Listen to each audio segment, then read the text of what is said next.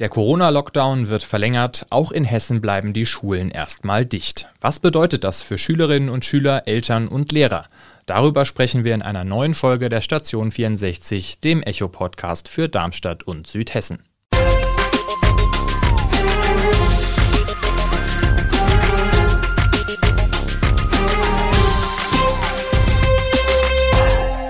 Gude aus der Echo-Redaktion. Seit gut einem Jahr stellt das Coronavirus unseren Alltag auf den Kopf. Auch in den Schulen herrscht seitdem Ausnahmezustand. Darüber unterhalte ich mich, Maximilian Brock, heute mit meiner Kollegin Katrin Mader. Hallo Katrin. Hi Maxi. Außerdem sprechen wir später mit einer Kollegin und einem Kollegen sowie einem Darmstädter Schulleiter über die aktuelle Situation an den Schulen.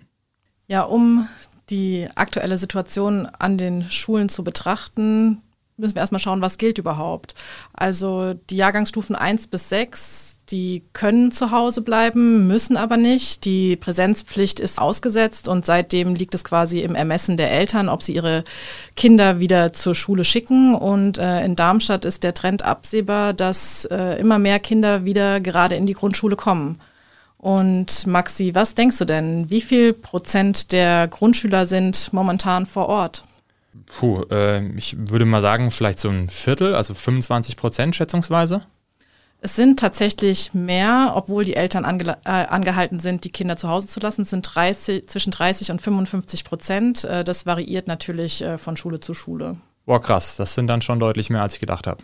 Ja, krass, auch für die Lehrer. Das ist ein schwieriger Spagat und hat natürlich auch Folgen für die Schüler, gerade was äh, die pädagogischen Konzepte anbelangt. Ähm, da ist natürlich die Gefahr da, dass die Schere immer weiter auseinandergeht zwischen denen, die zu Hause sind und denen, die vor Ort sind. Wer das nochmal nachlesen möchte, kann das gerne tun äh, unter dem Artikel Darmstadts Eltern schicken Kinder wieder zur Schule auf echo-online.de. Ja, und auch für die Eltern ist das natürlich eine Herausforderung. Die müssen jetzt entscheiden, was wichtiger ist. Also der Gesundheitsschutz für die Kinder und auch die ganze Familie im Endeffekt oder halt eben gute Lernvoraussetzungen für die Kinder. Und die Eltern müssen das ja auch irgendwie organisieren mit der Betreuung, wenn sie beispielsweise einen Job haben, in dem sie nicht so einfach ins Homeoffice wechseln können, auch wenn das ja jetzt empfohlen wird. Später sprechen wir darüber noch mit einer Kollegin, deren Sohn sich gerade zu Hause aufs Abitur vorbereitet.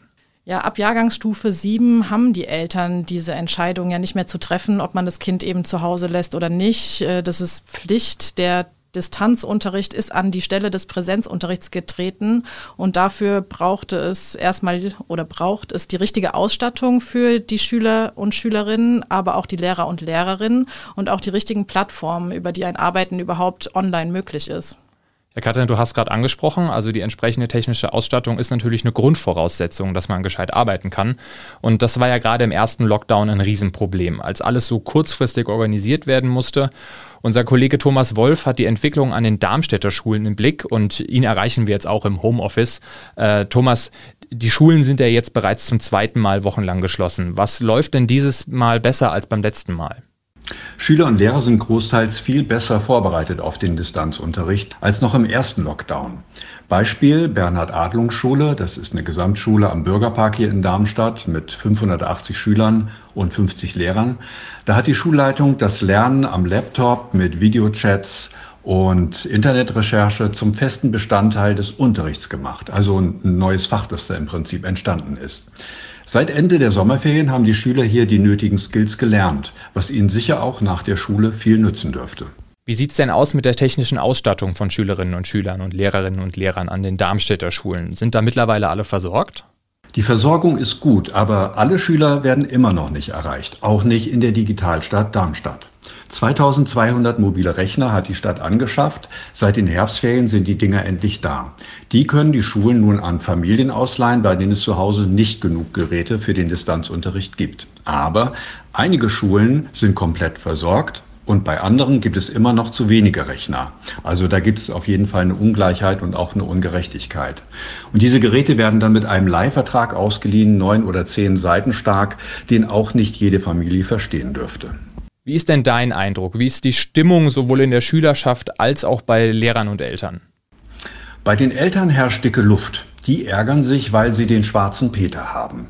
Die sollen entscheiden, geht mein Kind zur Schule oder kann ich es irgendwie doch daheim betreuen. Das ist für viele eine Überforderung. Und dem Ärger haben sie jetzt Luft gemacht. Ende letzter Woche schickten alle hessischen Elternbeiräte einen Protestbrief an Kultusminister Lorz. Ich zitiere mal, es entsteht eine enorme Bildungsungerechtigkeit mit weitreichenden Folgen. Wie, fragen die Eltern, unterstützen Sie Kinder, die den sozialen Anschluss und den Anschluss in ihrer Bildung verlieren? Ende des Zitats. Diese Frage stellen sich auch Lehrer und Schüler und da brauchen wir schnell eine konkrete Antwort, finde ich. Ja, Katrin, gute Frage, die da aufgeworfen wird, denn einige Kinder brauchen halt eben mehr Unterstützung als andere. Was denkst du denn darüber?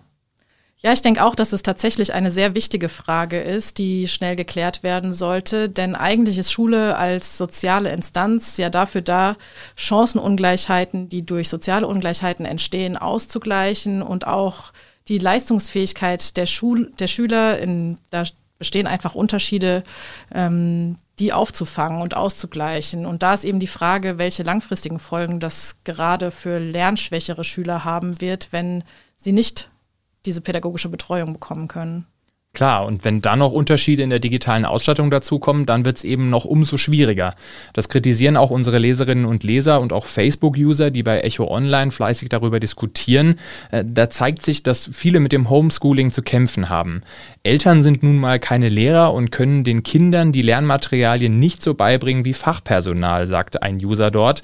Wenn das möglich wäre, bräuchten wir gar keine Lehrer, meinte er. Dazu kommen dann noch die sozialen Folgen der, des Corona-Lockdowns für Kinder und Jugendliche, weil viele Freizeitmöglichkeiten gibt es momentan ja auch nicht. Ja, und wie sich das so in der Praxis darstellt, äh, Homeschooling und was sich seit dem ersten Lockdown verändert und hoffentlich verbessert hat, darüber haben wir mit Landkreisredakteurin Christina Kolb als Mutter eines Abiturienten gesprochen. Ja, Christina, vielen Dank erstmal, dass du dich bereit erklärt hast, deine Eindrücke mit uns zu teilen. Du bist ja jetzt quasi schon erfahrene Homeschooling-Mutter. Ähm, wie lief das denn mit der technischen Ausstattung damals im ersten Lockdown? Also da gibt es meiner Erfahrung nach und auch aus Erzählungen meines Sohnes und befreundeter Familien große Unterschiede im Prinzip von Schule zu Schule. Zur Zeit des ersten Lockdowns im März war das alles eine Katastrophe. Da liefen lediglich Arbeitsaufträge, die die Schüler dann per Mail bekommen haben. Mit Schule hatte das meiner Ansicht nach also wenig zu tun. Es war im Prinzip wie Ferien mit ein paar Hausaufgaben. Technische Ausstattung war eigentlich kaum nötig, da es ja keinen Online-Unterricht gab. Aber auch da ist es natürlich in der Oberstufe was anderes als in den Grundschulen. In den unteren Klassen haben die Schüler meistens ja eh noch keine eigenen Computer als das Wechselmodell jetzt nach den Herbstferien griff, da wurde alles, also zumindest jetzt in der Schule meines Sohnes, besser. Aber das ist eine Momentaufnahme einer Schule. An anderen Schulen hat es teilweise auch nach den Herbstferien noch nicht richtig funktioniert. Da ging es einfach in Form von Arbeitsaufträgen weiter, für die die Schüler teilweise sogar eine Woche Zeit hatten. Es gab auch keinen Stundenplan mit festen Zeiten, in denen die Schüler vorm Rechner sitzen mussten oder Online-Unterricht hatten.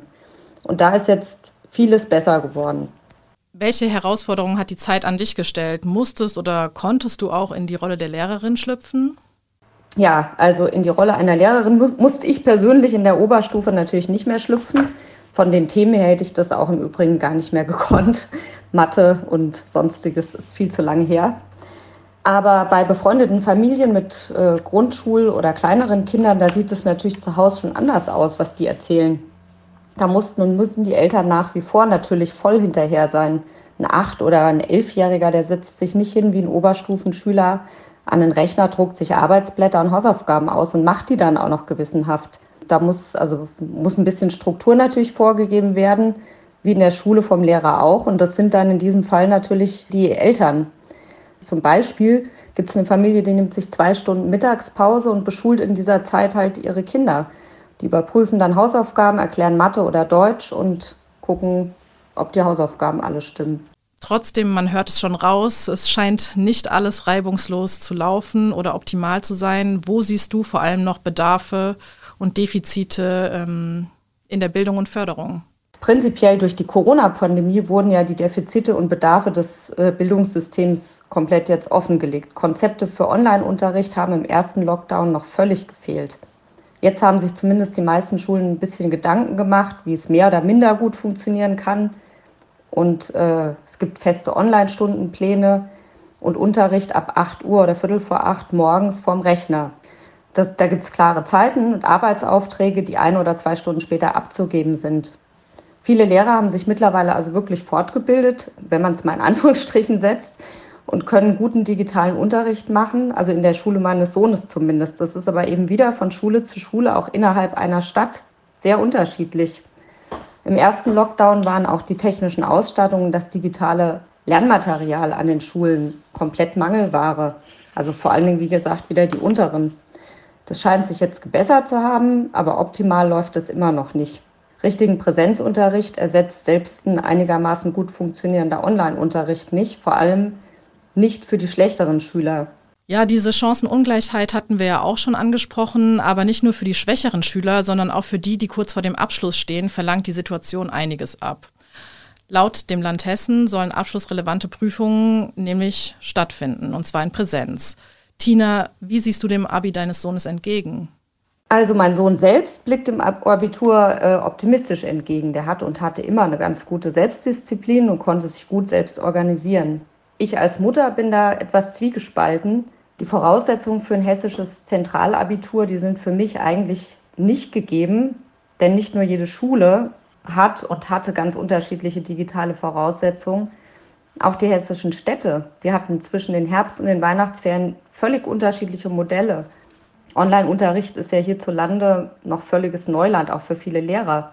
Und alle hessischen Schüler sollen aber jetzt nach derzeitigem Beschluss mit etwas mehr Themenauswahl, ich glaube vier Themen sind da jetzt äh, gegeben, die gleichen Abschlussprüfungen machen. Das sehe ich persönlich als total kritisch. Da stellt sich für mich die Frage nach der Chancengleichheit. Ähm, vielen Dank für deine Einschätzung. Ja, Prüfungen sind ein präsierendes Thema derzeit, nicht nur in Deutschland. An, diesem, an dieser Stelle eine kleine Randnotiz. Äh, ich habe zum Beispiel gelesen, dass in Israel jetzt Oberstufenschüler geimpft werden sollen, um äh, die Abiturprüfungen durchführen zu können. Und ich hätte das auf jeden Fall damals auch nicht fair gefunden, unter diesen Voraussetzungen, wie wir sie derzeit hier haben, Abitur zu schreiben. Ja, damit bist du nicht alleine, denn wir dir jetzt auch einigen Darmstädter Schülern, die fordern jetzt in einer Petition ein sogenanntes Durchschnittsabi. Das heißt, in die Abschlussnote soll nur der Durchschnitt der letzten vier Halbjahre errechnet werden, ohne zusätzliche Prüfung. Als Begründung sagen die Schülerinnen und Schüler, die sich da engagieren, dass es sehr unterschiedliche Bedingungen gibt seit dem ersten Lockdown. Das Kultusministerium hat dieser Forderung allerdings schon eine klare Absage erteilt. Wer zu dem Thema und den Forderungen der Darmstädter Schüler nochmal genauer nachlesen will, kann das natürlich tun auf echo-online.de. Was es ja aber geben soll, was Christina Kolb auch schon angesprochen hatte, einen vierten Aufgabenvorschlag in jedem Prüfungsfach. Und da hat dann die Lehrkraft die Möglichkeit zu entscheiden, was dem Kenntnisstand der Schüler am besten entspricht. Und das heißt, man sieht, da wurden und werden sich schon Gedanken gemacht. Ja, auf jeden Fall. Und jetzt haben wir ja eben schon gehört, was Christine als Mutter zu der Situation sagt. Aber wie sieht es aus Sicht der Schulen und der Lehrerinnen und Lehrer aus? Darüber haben wir mit Sebastian Franke gesprochen. Er ist Schulleiter an der Bertolt Brecht Schule in Darmstadt, wo jetzt bald auch das Abitur ansteht. Herr Franke, können Sie denn mittlerweile im Distanzunterricht alle Schülerinnen und Schüler erreichen? Im Frühjahr 2020 war das ja noch ein großes Problem. Wir können die Schülerinnen und Schüler relativ gut erreichen. Diejenigen ohne eigenes Gerät konnten sich ja über die Stadt ein Gerät ausleihen, beziehungsweise unser Förderverein hat auch nochmal äh, Geräte zur Verfügung gestellt an der Stelle, wo kurzfristige Hilfe notwendig gewesen ist. Grundsätzlich ist es so, dass der Wechselunterricht zwischen digital und dem Präsenzunterricht natürlich dazu beiträgt, dass die Schülerinnen und Schüler besser äh, eingebunden werden können, als das im reinen Distanzlernen der Fall ist. Ist in der aktuellen Situation denn eine ausreichende Vorbereitung auf die Abiturprüfungen überhaupt möglich? Wie auch schon im letzten Abiturjahrgangsdurchgang ist es auch dieses Jahr eine ganz spezielle Situation. Natürlich nochmal verschärft, aber das Kultusministerium hat auf der einen Seite versucht zu reagieren durch die Maßnahmen, dass äh, die Kollegen Wahlmöglichkeiten haben. Auf der anderen Seite ist es natürlich so, dass die Kolleginnen und Kollegen sich dessen bewusst sind und dort versuchen durch die Mittel, die sie haben, die Schülerinnen und Schüler zu beruhigen, sie mitzunehmen, äh, weiter zu fördern, um eben diesen Druck, der seitens der Schülerschaft schon auch zu spüren ist, ähm, nicht noch größer werden zu lassen. Aus der Schülerschaft kam ja kürzlich die Forderung, die Abiturprüfungen ganz auszusetzen. Wie bewerten Sie denn diesen Vorschlag? Trotz der Widrigkeiten und der Schwierigkeiten, die sich um dieses ganze Thema Abitur und Abschlussprüfungen dreht, bin ich der Meinung, dass wir die Schülerinnen und Schüler gut vorbereiten können, sie in den vorangegangenen Jahren sehr gut auch auf diese Prüfungen vorbereitet wurden. Natürlich ist die letzte Zeit geprägt von Diskontinuitäten, die es sonst eigentlich nicht gibt. Aber die ganze Schulgemeinde und auch das Kultusministerium versuchen ja an dieser Stelle auch auf diese Widrigkeiten in ganz verschiedenen Arten und Weisen einzugehen und Lösungen zu finden, die es ermöglichen, die Schülerinnen und Schüler in eine Lage zu versetzen, dass sie einfach auch das zeigen können, was sie bisher gelernt haben. Und darum geht es im Grunde genommen. Ähm, und dann ist auch ein Abitur durchführbar. Herr Franke, vielen Dank für Ihre Einschätzung. Also es hat sich ja anscheinend schon einiges getan in den letzten Monaten. Das sagt übrigens auch der Hessische Lehrerverband. Probleme gibt es aber immer noch, zum Beispiel beim Datenschutz, Katrin.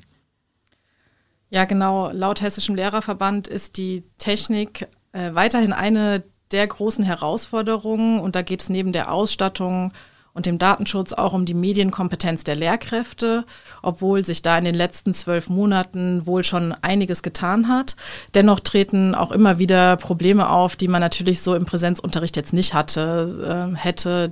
Da spreche ich von Hackerangriffen, wenn zum Beispiel ähm, das Schulportal in Rheinland-Pfalz äh, komplett lahmgelegt wird oder auch den Missbrauch der Plattformen, wenn da irgendwelche Pornobilder auf einmal auftauchen. Äh, außerdem ist der Datenschutz oft ein Bremsklotz und wird unterschiedlich ausgelegt. So können zum Beispiel in Bremen Zeugnisse per E-Mail versandt werden und in Heppenheim muss man sich hierfür ein ausgeklügeltes Konzept mit Zeitplänen überlegen. Auch das ist nachzulesen auf echo-online.de. Also man merkt es schon, es ist eine Gratwanderung zwischen Gesundheitsschutz und bestmöglichen Bildungsvoraussetzungen. Sowohl für Präsenz als auch für Distanzunterricht gibt es gute Gründe und da gibt es im Moment einfach kein richtig und falsch. Wie immer wollen wir euch zum Schluss unseres Podcasts in unseren Echo-Highlights noch einen kleinen Einblick in unseren Berufsalltag als Volos geben. Ich zum Beispiel bin gerade in der Bewegtbildredaktion, kümmere mich da also um Videobeiträge zu Themen aus der Region und da bekommt man auf jeden Fall einiges mit, was in Südhessen auch trotz Corona so los ist und ich selbst habe auch schon einige Projekte da umsetzen können. Zum Beispiel? Zum Beispiel habe ich einen Blinden durch die Stadt begleitet, der mir gezeigt hat, was es da für Probleme mit der Barrierefreiheit gibt. Cool, das werde ich mir auf jeden Fall anschauen. Ja, mein äh, Highlight diese Woche war ein Seminar zum Thema Datenjournalismus, beziehungsweise es war kein Seminar, sondern ein Webinar. Und ähm, ja, ich fand es schön, dass wir zum einen eine Fortbildungsmöglichkeit hatten und auch das Thema war sehr interessant. Es hat mir einfach nochmal neue Wege aufgezeigt, ähm, Themen aufzubereiten und wir konnten da auch an eigenen Projekten arbeiten und das hat sehr viel Spaß gemacht. Und das war es jetzt auch schon wieder von der Station 64. Bei Fragen, Anregungen oder Kritik schreibt uns auf Facebook äh, unter Echo Online oder auf Instagram unter Echo-Südhessen mit UE oder einfach mal eine Mail an online.vrm.de. Die nächste Folge Station 64 gibt es dann wieder in zwei Wochen. Bis dahin, tschüss. Tschüss. Ein Angebot der VRM.